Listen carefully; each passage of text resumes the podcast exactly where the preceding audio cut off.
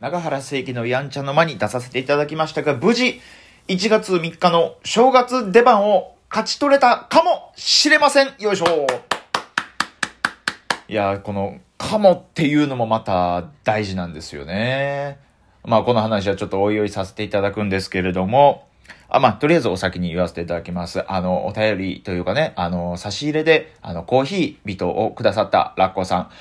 ありがとうございますありがとうございますはい。あの、本当にラジオなんで伝わらないと思いますけれども、僕は本当に今、あの、下の階の人に迷惑がかかるぐらい床に頭をこすりつけました。ありがとうございます。お世話になっております。今後ともごひいきに。ということでございましてですね。えー、あのー、そういう話をちょっと今後していこうかなと思ってるんですけれども、今後ってないね。あの、この間ね、あのー、大乱暴ボマッシュブラボーズという、えー、ユニット、あずき坊主組んでるんですけれどもね、同期のボマちゃんとヤーマンテポーポーという、あのー、鬼人一人と坊主一人と常識人一人の大乱暴ボマッシュブラボーズという、あの、トリオでね、えー、M1 とか出させてもらってるんですけれども、その M1 で3回戦まで今年行くことができまして、まあ、それのおかげで、その、なんと初めて大乱暴でお仕事をいただけまして、で、そのお仕事というのが、あの、長原聖輝のやんちゃの間という、ニコニコ生配信の番組だったんですよ。ね、長原聖輝さん、吉本のタレントさんで、今も俳優さんとか映画とか撮ったりされてる方なんですけど、長原聖輝さんとヘビイチゴ島川さんの冠番組、長原聖輝のやんちゃの間に、あの、大乱暴で出させていただきまして、いやー、嬉しかったですね。初めての仕事をいただけたっていうのが、大乱暴でというか、その、あずき坊主でも仕事なんか別にないのに、大乱暴でいただけたのが、すっごい嬉しくてですね。他にもその、鬼としみちゃむさんとか、えー、下川はじめさんとか、えー、ベン山形さん、清川裕二くんとか、あと、むしゃむしゃさんも、えー、おりはったんですけれどもね、みんなでこう、ネタをして、こう、ネタをして、こう、気に入られたら、もう1月3日にある、その長原誠一さんの正月特番にみんなで出てもらうよ、みたいな。面白かったら出すよ、みたいな。そういう感じのやつで、一応ネタをね、やらせていただきたんですけど、一応持ち時間1組あたり5分っていう、えー、縛りでいただいたんですけれども、一応我々大乱暴ボマッシュブラボーズはあの漫才の方をあの5分25秒やらせていただきまして、はい。あの、どうしても、どうしても縮まらなかったんです。最初は5分40秒だったんですけど、あの、頑張って縮めて5分25秒で、はい、5分30秒以下にはまとめたんです。そこだけ評価してもらえれば。ということでね、まあ、とりあえずやらせていただいたんですよ。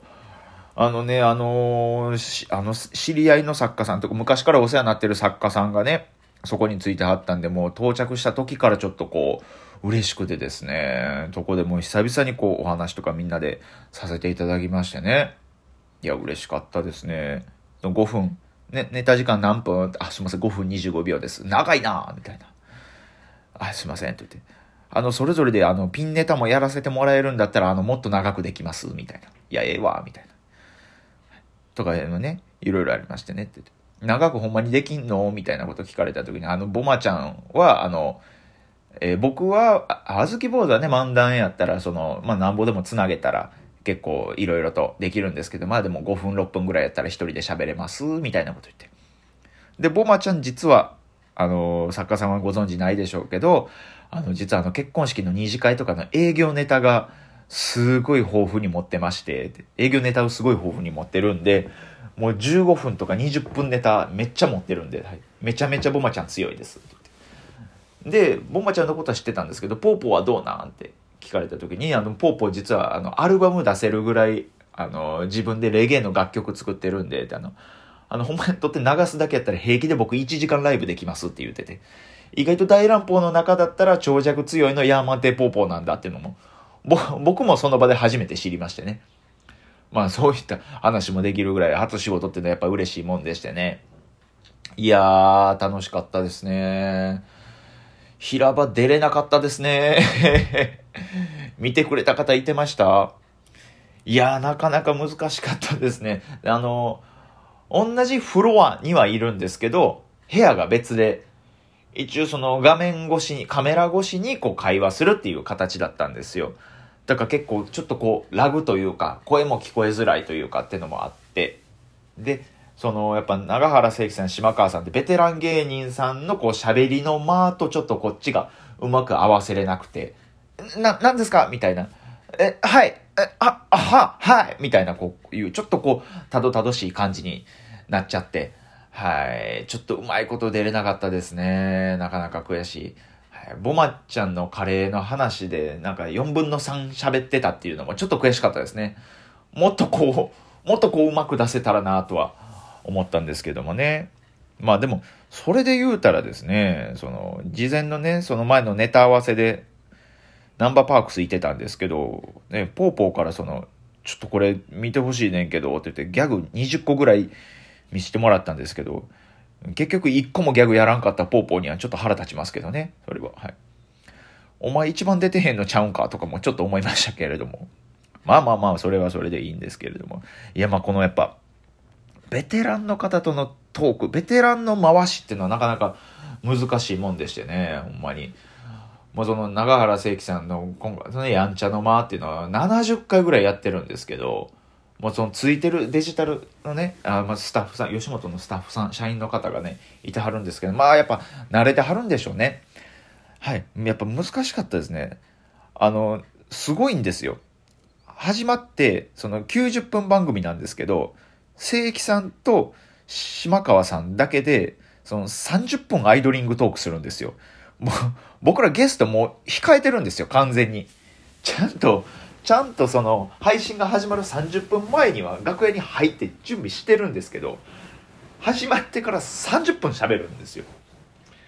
いや、だからね、僕もそういうのちょっと不安っていうかね、ネタも、ネタもね、ななんでかわかんないですけど、新ネタ持ってったんでね、ちょっと不安やったんで、ちょっとあの、最後に一回だけネタ合わせしとくって言って、ああ、じゃあしようかと思って時計見たら、その配信の始まる2分前とかやったんですよ。あ、これ、ああ、ちょっと、でけへんなと思って、スタッフさんに、ちょっともう今からネタ合わせまずいですよねって、一応聞いたんですけど、スタッフさんはもうほんまにもう慣れてはる、あ、全然大丈夫ですよってすごい言ってくれて。で、そっから実際30分話してはったんで、もうマジで大丈夫やったんですけど。でね、やっぱその、でも、まあ、言ってね、言ってもそのどのタイミングでネタのブロックに入るかがやっぱりわからないんで25分あたりからちょっとやっぱこうそわそわしだすんですよ。どこから入るかわからんっていうのが。だからスタッフさんもねそこら辺からちょっとグッてこう前のめりになってね。このどここのどのトークの流れから入ってくるか分からへんからグーッとちょっと聞いててこうグーって聞いてて僕らトップバッターやったんですけどグーあならもうさそろそろみたいな。あ、わかりました、わかりましたって立って、ちょっと待ってて。で、そのままわーってお二人が喋ってて、ゆっくりゆっくりちょっと別の話になっていってたら、スタッフさんが、すいませんって一言だけ謝るんですよ。その いや別にそのスタッフさんが謝るこっちゃないんですけど、その正規さんと島川さんがトークここ、じゃあ、そろそろネタの方をって言ってから話が別の方にそれでいったのを、すいませんっていう一言で表しはるっていうのも、まあ、なかなかやっぱこのスタッフさんも慣れてはるなっていうところもあったんですけど、でね、そこからまた始まりましてね、まあ、無事ネタの方ありまして、えー、ちょっとあのね、ネタあって、えー、平場のところでうまく出れんなっていうのもあって、で、ほんで、あの、鬼としみちゃんさん、えー、っとね、えちゃうか、大乱暴があって、その後下川さんのピンネタあって、清川祐二君の、えー、切り、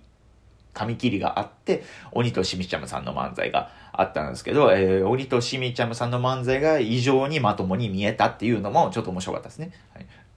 あんな変な人らやのに、とは。はい、な、な、あとなんかまあ、あと、まあでも、まあ、真面目は真面目なんやろうなと思いましたけどね。はい、誰よりも早く楽屋入りしてましたし、はい。で、事前にその木沢さんと会った時に、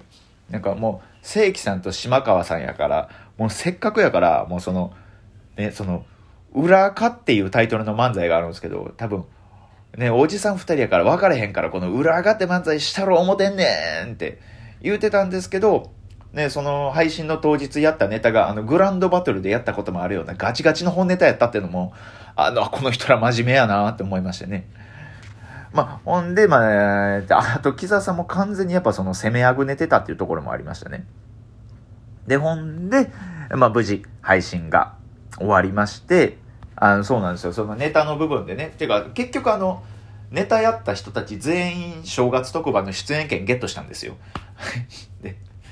なんで、すごい、全員ゲットすることあるんやとも思ったんですけど。で、配信が終わって、ありがとうございましたと言ったら別のね、部屋で、そのトーク撮ってはった正規さんが、こっちの若手の楽屋にまで来てくれまして、みんな今日はありがとうほんまに全員面白かったわって言って、こんな面白いのにな漫才劇場出れてんの、むしゃむしゃだけやねんなおかしいなみたいなこと。いや、でもなみたいな。頑張らなあかんで、って言って。俺な、な、昔なって言って。あのな、ほんまにもう、勝手に出たったらええんちゃうか、漫才劇場とかでもなって言って。じゃあそういうことやってたんや、って。文化祭やったかな営業で、その、ダウンタウンさんが、出る予定やったんやけど、なんか出られへんってなったから、急遽俺らが行くことになって。で、その行った先で、えダウンタウンさんのネタをそのままやって、えで、わー、受けて。だから今もね、その学園祭見に来てた人は、俺らのことダウンタウンやと思ってるかもしれへんねんって言って、あの、平気でダウンタウンさんのネタ丸パクリしたっていうエピソード披露して帰りましてね。バリやんちゃや思いません？いや、すごいな。やっぱすごいな、その、その時代の人たちは、と思って。えー、で、まあ帰るときにね、で、まあ一個だけ心配やったんで、そのスタッフさんの方に、あの、1月の出演権、一応、出てくれるみたいな感じでもらったんですけど、あれってその、本決まりなんですかね？ちゃんと決まったやつなんですかね？って聞いたら、スタッフさんが、あの、苦笑いしながら、あの、まあ、ノリなんで、って、その、期待せんといてくださいみたいな顔でこっち見てて。やっぱその世代の人たちの、その、言うことはちょっと難しいな、みたいな。あもっと頑張らなあかんなっていうのを、えー、痛感した一日でした。はい。またよかったら聞いてください。あずき坊主でした。ありがとうございました。